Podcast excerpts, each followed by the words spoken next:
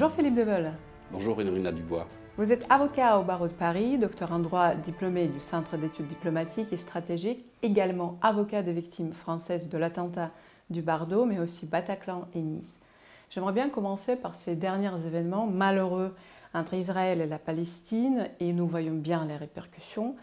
Des appels à la paix ont été nombreux, je dirais même plus nombreux que par rapport à la guerre en Ukraine. Cependant, le Conseil de sécurité de l'ONU n'a pas adopté la résolution russe récente sur Israël et Gaza.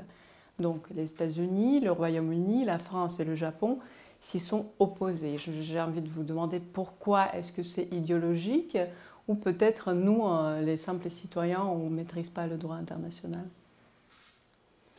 Ben, Malheureusement, il faut se cantonner aux faits. Ce qui s'est passé euh, en Israël le 7 octobre dernier est une calamité, est un, attentat terroriste islamiste de la pire signature, qui sont dans les dans la lignée des, attentats dans lesquels je défends des victimes, comme le, Bardo, comme Nice euh, ou le Bataclan. Euh, il faut voir euh, la sauvagerie, compte tenu des rapports, voire des vidéos qui n'ont pas été diffusées dans le grand public de, ces attentats islamistes terroristes. Maintenant, face à cet effroi, il y a évidemment une réalité géopolitique de première importance est d'une grande gravité. Parce que il faut bien faire le distinguo entre les auteurs de cet acte terroriste, l'intérêt du peuple d'Israël et l'intérêt du peuple palestinien. Chose évidemment qui tient à cœur à la Fédération de Russie dans sa volonté de demander un cessez-le-feu pour éviter une, catastrophe humanitaire par rapport à la réplique, à la réplique de l'État d'Israël. Et l'État d'Israël est dans son droit de se défendre parce qu'on est à chaud. C'est difficile de parler de paix alors que l'État d'Israël a été blessé comme jamais dans ses intérêts, euh, dans son pays, touchant des, civils innocents, mais d'une rare sauvagerie. Et que toutes les guerres qu'il y a eu jusque-là, bon, je, pense qu'on pourrait remonter historiquement à ce, genre d'exaction en 1948. C'est pas défendre Israël de dire ça, c'est simplement prendre les faits. Bien sûr qu'Israël aussi a commis des maladresses et des exactions, mais pas dans cet esprit-là. Donc il est normal qu'Israël réagisse et euh, qu'il y ait une inquiétude concernant la population palestinienne qui vit dans la bande de Gaza et dans Gaza City. Et je pense que la population palestinienne est prise en otage par le Hamas, qui est, à mon sens, une entité terroriste islamiste. Euh, je vais euh, un petit peu parler de, ce qu'a dit euh, Roland Lombardi récemment dans son article. Pour revenir à Israël, justement, il faut rappeler, selon M. Lombardi, que la situation politique à l'intérieur de l'État israélien est assez quand même fragile. Il y a beaucoup de protestations et manifestations contre le pouvoir de M. Netanyahou. Et le conflit actuel entre les projets, inter les projets de paix, définitivement, pratiquement, donc euh, entre l'Arabie saoudite et Israël. Cette guerre, elle peut déstabiliser euh, le Moyen-Orient et on sait très bien que la situation reste assez fragile. Et nous sommes tous perdants dans cette situation, l'Europe, la Russie, tout le monde. Est-ce que comment arrêter d'après vous cette escalade sans précédent, puisqu'on est en plein dedans Moi, je dirais euh, le temps et la raison, mais c'est difficile de garder la raison euh, quand on est à vif dans une situation de crise euh, pareille. Vous voyez très bien que dès qu'il y a un élément désastreux sur la bande de Gaza, on accuse et on essaye d'attiser la clameur dans le, dans le monde arabe, et ça marche très bien. Et c'est dangereux parce que ça met en, péril l'ordre public dans tous ces différents pays, et notamment, et notamment dans les pays du Moyen-Orient. Et il n'est pas à exclure que cette crise est de, de ce, conflit qui, va, qui, qui, est à vif et qui, et qui va parler euh, dans, peu de temps, puisque l'armée israélienne est prête à agir dans la bande de Gaza sur Gaza City, euh, que cela entraîne des déstabilisations dans les pays du monde arabe, comme ça a été le cas euh, au, printemps, lors du printemps arabe en 2011, qui a bousculé beaucoup de, régimes au Maghreb et, qui, a failli aussi, et aussi au Moyen-Orient, puisqu'il y a eu des démissions de premiers ministres à l'époque, tout en, changeant de cap, mais avec des crises profondes, par exemple pour la Tunisie. Donc, c'est, à mon, avis, le temps de tous les dangers.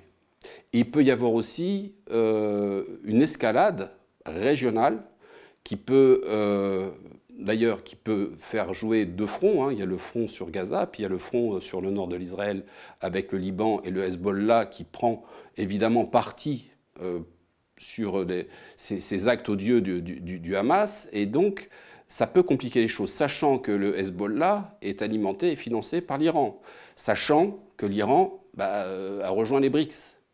Et donc, ça peut déstabiliser, si vous voulez, euh, cette mise en place d'un monde multipolaire qui a été initié par la Russie. On va revenir après, justement, par rapport au dernier discours de, Joe Biden. Mais j'aimerais bien revenir d'abord à la Russie, peut-être pour la première fois depuis le début du conflit en Ukraine. Euh, tous les regards des médias sont, en fait, sont détournés de, de l'Ukraine, ce qui est compréhensible. Est-ce que euh, cet aspect, le conflit israélo-palestinien, peut-il influencer le cours de la guerre en Ukraine Alors oui, euh, il a un effet immédiat. Compte tenu de désengagement des États-Unis d'Amérique euh, qui lâchent l'Ukraine de Zelensky au profit justement de, l'aide à, à, Israël. alors, est-ce qu'il faut. La, question qu'on doit, se poser, en matière géopolitique, est-ce que le fait qu'Israël fasse appel aux États-Unis euh, fait qu'Israël se détourne euh, de, la Russie? Je ne pense pas dans un premier temps. Je pense qu'ils font appel à un support euh, militaire supplémentaire face au risque de l'embrasement dans la région. il faut comprendre les choses par séquence. Il faut comprendre que, par exemple, la Russie est venue en aide euh, au, président euh, Bachar el-Assad en Syrie en 2015, justement parce qu'il était menacé par Daesh et ISIS. Et euh, enfin, c'est la même chose. Et, donc, je, pense que les, gouvernants russes ont, cette, expérience en tête. Et là, évidemment, dans, le contexte actuel, euh, Israël fait jouer son alliance militaire avec, euh, avec les États-Unis d'Amérique. Mais cela ne dédouane pas pour autant euh, le double langage des Américains et les accusations des Américains à l'encontre de la Russie en disant que Hamas et la Russie, c'est le même combat. Ce qui est tout à fait faux et ce qui est une honte.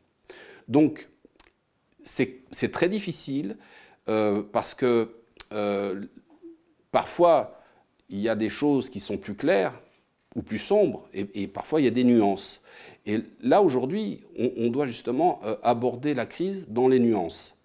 Parce que je sais qu'aujourd'hui, il y a un débat en Russie, à la Douma, où euh, euh, un député du, parti au pouvoir, Alexandre Einstein, a dénoncé le Hamas comme une entité terroriste. Vous avez l'ancien Premier ministre russe, Stepachin, qui a dénoncé le Hamas comme une organisation terroriste. Vous avez la Société impériale orthodoxe de Palestine qui a dénoncé le Hamas comme organisation terroriste. Et puis d'un autre côté, vous avez euh, en, Russie euh, des gens qui sont du côté palestinien et à l'encontre d'Israël. Et donc il y a un débat, donc ce n'est pas monolithique. Et, je crois que c'est une, une discussion politique qui aboutira certainement d'une position certainement plus tranchée de, la Russie sur, la question. Et il faut être bien clair, c'est que c'est à l'honneur de tous de défendre le peuple palestinien dans, des événements qui vont arriver. C'est aussi euh, une question d'avenir, parce que pour le moment on est à vif, on est à chaud, et on ne peut pas discuter de paix aujourd'hui. C'est impossible. La paix viendra, mais pas maintenant. Nous avons parlé du droit, on a commencé par ça. Je sais que vous enseignez le droit international notamment. Le droit constitutionnel. Constitutionnel. Est-ce que, euh, qu'est-ce que vous dites à vos, à vos étudiants? Est-ce qu'il est plus difficile maintenant, dans notre contexte euh, très euh, des tensions internationales, d'enseigner? Bon, d'enseigner en, général, apparemment, c'est compliqué en ce moment également. Mais qu'est-ce que vous dites à vos étudiants? Alors, comme on est à chaud, il vaut mieux éviter euh, le, débat et euh,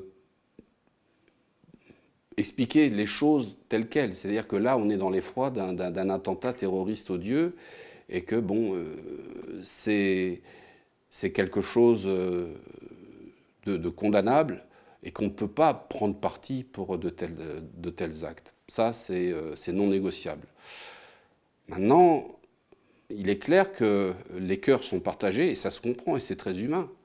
Euh, parce que tout le monde n'est pas israélien, tout le monde n'est pas palestinien, tout le monde n'est pas musulman, tout le monde n'est pas juif, tout le monde n'est pas chrétien. Donc il faut trouver un compromis. Et c'est très compliqué parce que justement, le président Nicolas Sarkozy disait, regardez les efforts que nous, nous avons fait, la France, avec l'Allemagne.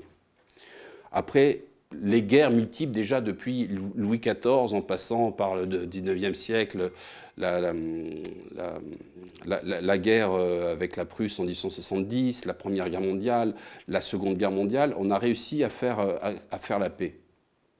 Bon, euh, oui, mais bon, on était sur, sur des bases judéo-chrétiennes.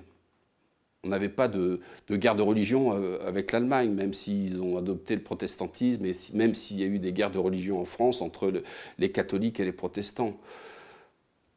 Euh, je pense que euh, ceux qui sont à blâmer dans cette affaire, ce sont ceux qui souffrent sur les braises pour exploiter la souffrance et exploiter la haine. Parce que on est sur des, sur des, sur des, sur des, sur des limites euh, qui, sont, euh, qui sont très difficiles parce que vous avez les gens qui disent euh, antisionisme, c'est antisémitisme. C'est vrai, parce qu'on peut très bien accuser le sionisme, mais beaucoup se camouflent derrière l'antisionisme pour masquer leur antisémitisme. Or, l'antisémitisme est, est, condamnable, au, même titre qu'on a une, une, sorte de détestation vis-à-vis -vis de telle ou telle religion. Donc, euh, c'est une crise grave qui peut avoir des conséquences euh, géopolitiques dramatiques. Euh, si, par exemple, le conflit s'étend jusqu'à l'Iran, ça peut déstabiliser, je pense, le monde. Pour revenir aux BRICS, on a parlé de la Russie. tout récemment, président Poutine s'est rendu en Chine et la Russie et la Chine viennent de signer le plus gros contrat de fourniture de céréales euh, d'une valeur de 25,7 milliards de dollars. L'Union européenne a perdu définitivement le marché russe? Bah, L'Union européenne s'est euh, montrée comme euh, hostile à la Russie. C'est la règle du jeu, comme on dit, cette bonne guerre. D'ailleurs, justement, ne faudrait-il pas revoir un peu toutes les relations diplomatiques et les, positionnements pour essayer euh, d'aborder une sorte de dialogue euh, justement avec l'Union européenne et la Russie. Parce que le fait euh, de condamner systématiquement, d'être systématiquement d'un côté contre l'autre, ça ferme la possibilité du dialogue, d'où l'intérêt d'être ici dans le dialogue franco-russe. la Russie est un prolongement de l'Europe sans parler de l'Union européenne qui est une entité politique, qui est un canard sans tête. On voit très bien aujourd'hui les difficultés qu'affronte l'Europe sur le thème euh, de l'immigration, avec euh, euh, les, migrants qui viennent sur l'île de Lampedusa, avec l'impossibilité des, pays membres de l'Union européenne à traiter ces sujets. Vous voyez très bien dans quelle position est l'Italie, dans quelle position est la France, avec des gens en Union européenne qui ne sont pas élus, qui prennent des décisions et qui nous engagent. Donc, oui, c'est normal que la Russie aille vers des partenaires qui ne soient pas systématiquement contre eux. Et donc la Chine euh, ouvre les portes et, inversement, et ça crée un nouvel axe. Et on est justement dans cette application de ce monde multipolaire, économique. Économique. Euh, on a parlé il y a quelques mois au Dialogue franco-russe, euh, j'invite nos auditeurs à revoir cette vidéo, des sanctions contre la Russie. Aujourd'hui, je pense, sauf erreur de ma part, il y a à peu près 17 000 sanctions. C'est le pays le plus sanctionné au monde. Bon, on a déjà compris que ça ne marche pas comme prédisaient certains économistes. Donc, pour revenir à ça, est-ce que dans l'histoire des sanctions, euh, on connaît les, les effets réels du, fonctionnement de ces sanctions? Contre quel pays ça a vraiment marché? Les sanctions, généralement, sont contre-productives. Pourquoi? Parce que soit elles servent les dirigeants euh, des pays qui, subissent les sanctions au, mépris des populations, euh, soit les sanctions euh, sont détournées d'une manière habile comme avec l'Iran, ça n'empêche pas l'Iran de se développer, de faire des affaires alors qu'elles sont frappées de sanctions. Donc les sanctions en général sont contre-productives. Et ce alors il y a aussi un autre aspect, c'est que les sanctions effraient les gens qui font qui mettent en place ou qui suivent les sanctions euh, mises en place par les Américains. Par exemple, les Européens sont effrayés d'être sanctionnés. Et ça a été le cas, puisque parfois, euh, euh, comme j'avais dit une, fois lorsque je suis intervenu dans, votre association, c'est que la, France a été lourdement sanctionnée, surtout les banques qui avaient contourné les sanctions pour, pour travailler avec l'Iran. Il s'agissait d'une banque française. Donc les sanctions sont contre-productives. Alors évidemment que la Russie souffre des sanctions, parce que euh, la pente naturelle de la Russie, c'est de commercer euh, avec son sud et son ouest. Et c'est là où se situe euh, l'Union européenne. Mais regardez la situation économique en Union européenne, elle est catastrophique. Regardez les prix de l'énergie, c'est catastrophique. Regardez la, montée de l'inflation, c'est catastrophique. Donc, donc les sanctions pourraient être utiles s'il y avait des effets efficaces et euh, assez rapides. Or, ce n'est pas le cas. Ça fait traîner les choses. Ça a parfois des sanctions boomerang, hein, comme on avait un, un ministre de l'économie qui avait dit qu'il allait mettre un genou à terre à l'économie russe. C'est plutôt notre économie qui a un genou, même presque les deux genoux à terre. Donc, euh, il faut être euh, euh, très vigilant et, très méfiant à, l'égard des sanctions. Et ce n'est pas la meilleure des choses. Et je pense qu'en fin de compte, le suivisme des États-Unis vole l'âme un peu de l'Union européenne. Parce que, alors c'est vrai euh, que cette crise, euh, euh, que cette guerre en Israël fait intervenir le, président des États-Unis qui va au devant. Mais il ne faut pas oublier qu'aux États-Unis, dans un an, il va y avoir des élections. Il ne faut pas oublier, qu'aux États-Unis, vous avez une diaspora euh, américaine juive qui est très puissante et euh, qui fait parfois l'appui et le beau temps dans le financement des campagnes. Donc il ne faut, pas, faut pas être naïf. Et euh, il ne faut pas non plus prendre ombrage sur Israël et il ne faut pas oublier non plus que l'Union soviétique avait voté en 1947 hein, pour la création d'État d'Israël avec Staline, qui avait donné son accord. Donc euh, il ne faut pas oublier le passé et il faut essayer de garder beaucoup de lucidité, tout en sachant que les sanctions euh, ne sont pas la, meilleure des solutions pour faire infléchir euh, la politique d'un pays. Et pour revenir aussi, il y a quand même un million de, de Russes en Israël également en ce moment. Donc tout est très complexe. Hein, si, on, regarde l'histoire des pays. Et je rajouterais même que, sous le coup de l'émotion, parmi toutes les victimes, alors on a plusieurs euh, euh, dizaines de victimes, euh, une vingtaine de victimes françaises et des otages, il y a des victimes russes. Je crois qu'il y a 16 victimes russes de l'attentat du 7 octobre en Israël. Donc il faut savoir observer les choses, savoir les déchiffrer et puis de comprendre que euh, c'est pas blanc ou c'est pas noir, parfois la zone est grise. Et c'est ce qui se passe aujourd'hui. Vous dites qu'il y a peut-être un risque de, manque de dialogue. Il n'y a pratiquement pas de dialogue hein, officiel entre la, la, Russie et la France, notamment puisqu'on a le dialogue franco-russe. Mais le monde arabe, c'est très complexe aussi, vous le savez mieux que moi. Euh, pourquoi cet échec diplomatique occidental? Puisque le dialogue, quand même, continue avec ces pays-là. Et pas d'ailleurs seulement dans le monde arabe, c'est un peu partout. Je vais, vous donner quelques petites explications et quelques éclaircissements. Euh, beaucoup accusent la Russie d'être comme le Hamas, qui est une honte. Et ce que fait le, président Biden est honteux. il est cohérent dans son, dans son incompétence parfois et, et un peu dans, dans, ses perditions. Euh, quand il s'exprime, parfois on ne sait pas ce qu'il veut dire. Mais là, je crois qu'il va trop loin. Et c'est grave ce qu'il dit. Euh, maintenant, il faut comprendre que euh, les pays de l'Union européenne sont parfois très liés par, euh, l'influence des pays arabes sur leur territoire. Je vais vous donner un exemple. Personnellement, je pense que le Qatar a un rôle à jouer sur le financement du Hamas. au même titre que l'Iran, mais peut-être plus le Qatar, puisque les dirigeants du Qatar, les dirigeants du Hamas prennent la parole au Qatar, tranquillement à Doha, dans de somptueuses villas, euh, alors que le, peuple est en train de souffrir. Et le Qatar, c'est un bailleur de fonds, c'est un investisseur en France, il, investit sur les clubs de foot, il investit sur l'immobilier. Et d'ailleurs, il faut savoir que les Qataris sont exemptés euh, de fiscalisation sur leurs investissements en France.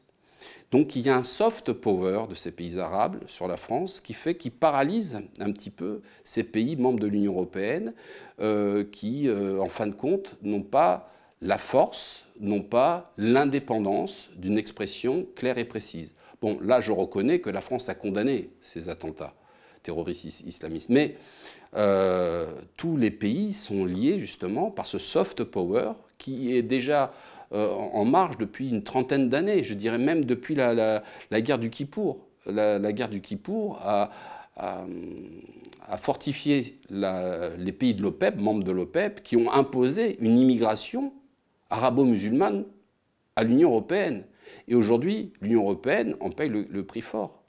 Parce qu'il euh, y a un manque de liberté, de prise de position et de, discours qui fait que ce sont des erreurs de toute cette politique de 30 à 40 ans qui nous a amenés jusqu'à cette situation aujourd'hui. Ce matin, j'ai lu euh, sur Internet que Hervé Carrez, d'ailleurs que j'ai interviewé la semaine dernière, a dit une phrase que je partage, c'est pour ça que je voulais euh, savoir ce que vous en pensez, que médiatiquement parlant, le conflit actuel, tout récent certes, est beaucoup plus équilibré sur certaines chaînes que euh, par rapport aux, experts, ce qu'ils disent, les journalistes, par rapport au conflit en Ukraine, qui a tout de suite euh, été quand même pas euh, neutre. Il est toujours pas neutre. Qu'est-ce que vous en pensez? Parce que pourquoi c'est ainsi? Est-ce que vous pensez déjà que c'est équilibré, plus équilibré? Et si oui, pourquoi? Ce qui est, c'est difficile d'avoir un équilibre c'est difficile d'avoir un équilibre dans une telle euh, situation. Je pense que toutes les bonnes volontés sont, sont recevables. Mais il ne faut pas être naïf, euh, parce que, regardez, ce qui s'est passé euh, en Russie en 99, il y a eu une vague d'attentats islamistes qui venaient de la Tchétchénie. Et le président Poutine a montré sa détermination en luttant contre ce mal. Et il a réussi, puisque, en fin de compte, les relations avec les Tchétchènes suite à cette guerre, se sont, apaisés. Et euh, il a connu aussi le, même problème euh, en Syrie. Euh, en 2015, lorsque le, président Bachar el-Assad, condamné par l'ensemble des pays de l'Union européenne et voire des États-Unis, a demandé l'aide de, la Russie. donc le président Poutine connaît le sens de l'engagement et aussi du courage quand il est dans une situation difficile et dans une situation euh, militaire, guerrière. Aujourd'hui, euh, d'avoir euh, une position neutre et stable, c'est compliqué. on s'aperçoit que la situation qui va, qui va et on ne peut pas parler sur le, ou faire des spéculations sur ce qui, sur ce qui va arriver. Mais il est clair que personne aujourd'hui ne peut arrêter l'offensive israélienne sur la bande de Gaza et sur euh, euh, Gaza City. Parce que Israël joue sa survie, joue son va-tout politique dans, dans, la région. Euh, soit certains disent bah, c'est une guerre et il faut justement éradiquer Israël, comme certains le pensent. Certains le pensent. Et euh, d'autres euh, disent bah, il faudrait euh, mettre en dehors tous les Palestiniens de la bande de Gaza et récupérer la bande de Gaza. Ça va être compliqué. Ça va être très compliqué. Et il ne faut pas non plus oublier l'histoire, parce que avec le, roi Hussein de Jordanie, il y a eu le Septembre Noir en 1970. Et il faut savoir que les, les Palestiniens qui étaient installés en Jordanie étaient armés et voulaient renverser le roi Hussein de Jordanie justement pour installer la Palestine sur la Jordanie. Eh bien, le, roi Hussein de, Jordanie, qui était euh, un, roi exceptionnel, euh, bah, s'est battu et il, a éliminé 15 euh, 000 Palestiniens dans la journée. Et pourtant, on ne lui a jamais fait de procès d'intention contre la cause palestinienne. Donc vous voyez comme les choses sont à nuancer et sont difficiles à, mettre, en valeur ou à défendre compte tenu bah, de la tension actuelle. Et il faut le temps. Donc on pourra peut-être euh, voir les choses d'ici 3, 6 mois, un an, mais aujourd'hui c'est très difficile euh, d'imposer un, plan de paix euh, parce que justement il y a une surenchère dans, la violence et à tous les niveaux, aussi bien du côté des pays du monde arabe, pas tous, parce que en fin de compte on, arrivait vers une sorte de, paix dans la région avec les accords d'Abrams, les accords entre euh, l'Arabie saoudite et l'Iran qui a été euh, aiguillé par, la Chine. Et en fin de compte, aujourd'hui, tout cela est en train de voler en éclats sous nos yeux. Donc c'est une sorte de recul. Et bien, bien fort est celui qui pourra dire bah, ça va se passer comme ça.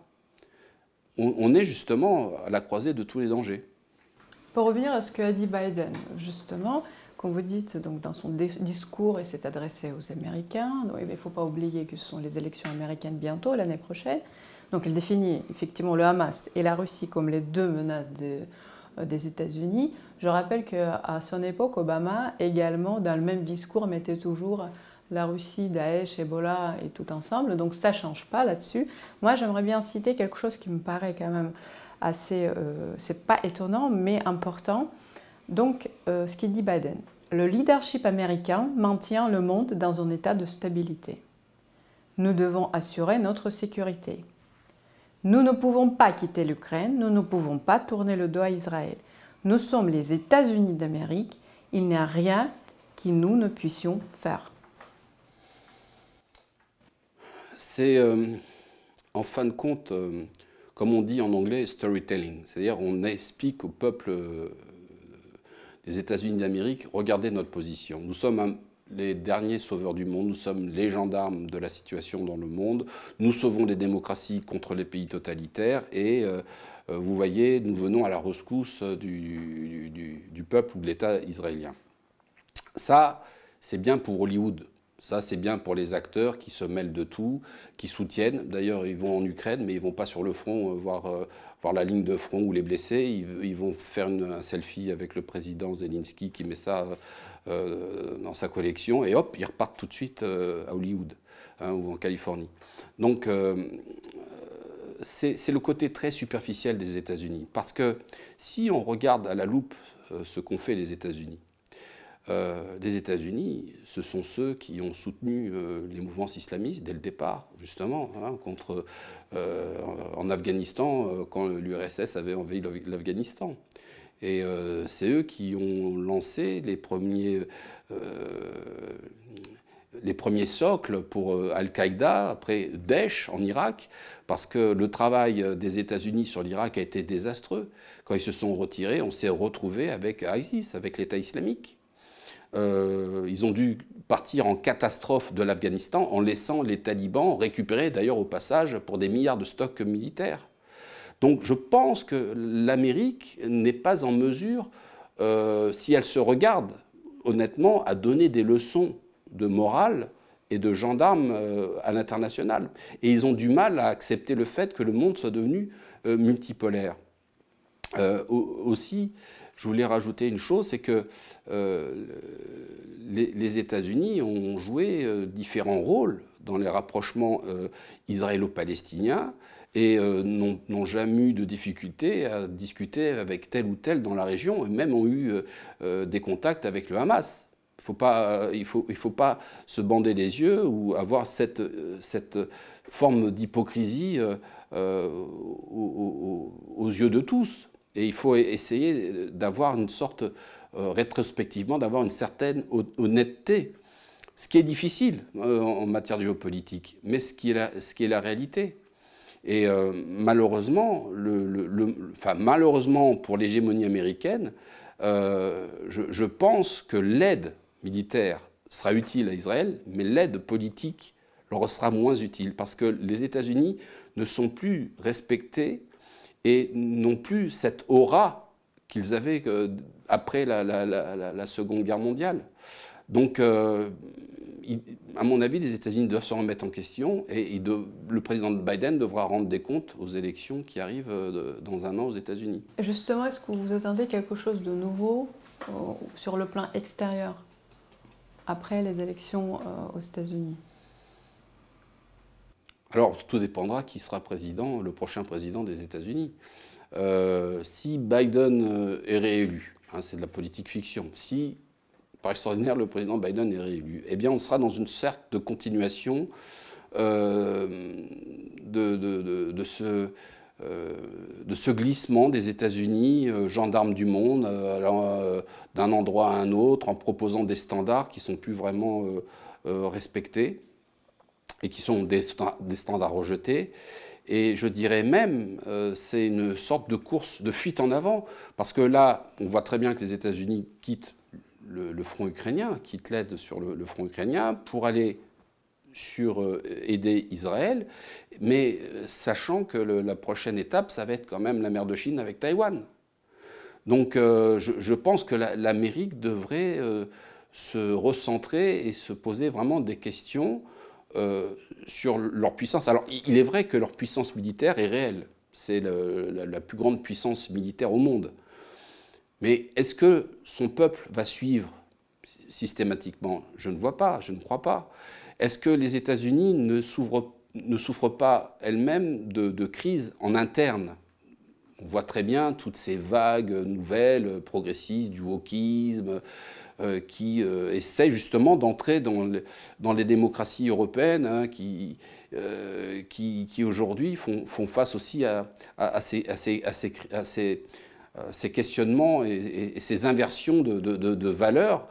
Donc, à mon avis, l'Amérique peut-être entre dans son propre piège. Vous connaissez également la Russie, vous êtes rendu à plusieurs reprises. Peut-on croire encore à la réconciliation entre la Russie et l'Occident, ou notamment la Russie et la France, où le divorce est acté, prononcé et en oubli? Alors c'est une très bonne question parce que je ne verrais pas ça comme un divorce, je verrais ça comme une séparation. C'est une séparation et ce n'est pas euh, un divorce définitif, euh, je ne crois pas. Et je pense que la logique, la logique et l'avenir euh, devront nous, nous guider vers une réconciliation avec la Russie.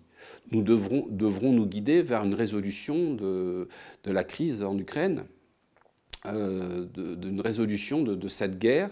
Euh, et je, pense que c'est une option justement qu'on doit garder pour rester fort. Parce que cet alignement systématique de, la France à l'Union européenne et l'Union européenne aux États-Unis d'Amérique, et euh, inversement, ne joue pas dans l'intérêt des peuples qui font partie de l'Union européenne. Et donc, il va falloir qu'on ait une, politique indépendante des États-Unis d'Amérique. Et aussi, cela dépendra du président, du prochain président. Si c'est un président pragmatique et souverainiste, alors là, les choses seront certainement plus faciles. Mais si c'est la, continuité d'un président mondialiste, euh, ça va être très difficile. Parce que c'est vrai que cette administration cette administration Biden et que même la carrière politique du sénateur Biden, du vice-président Biden a toujours été guerrière. On l'a bien vu sur, euh, euh, la Yougoslavie. Euh, le président Biden était un des premiers à vouloir bombarder le Kosovo. Et il, justement, il, insistait là-dessus. Et on l'a vu après sur, l'Ukraine, en voulant défendre la démocratie ukrainienne contre un, pays totalitaire qui est à leurs yeux euh, la Russie, alors qu'il y a quand même des débats en Russie, on en a parlé ici, c'est que, vous voyez, les choses sont débattues en Russie. Et le président Poutine, il est quand même élu euh, par, le, par, le, peuple. Donc euh, le peuple russe. Donc ah oui, ils vont dire mais c'est des élections trichées. Mais je crois que les États-Unis n'ont pas de, leçons à donner hein, sur la probité des, élections. On l'a vu aux dernières. Donc il y a beaucoup d'hypocrisie et je pense que quand vous aurez des hommes d'État qui vont prendre acte de, ces mensonges et les mettront de côté en disant oui, on a eu tort là, sur ce sujet, on a eu tort sur cette prise de position. À mon avis, il pourra y avoir un retournement de situation, mais ce n'est pas encore à l'ordre du jour. Merci beaucoup Philippe Deveul de continuer notre dialogue si important à mes yeux, à nos yeux, aux yeux de nos auditeurs, entre la Russie et la France. Merci beaucoup Irina Dubois et merci beaucoup au dialogue franco-russe de m'avoir accueilli.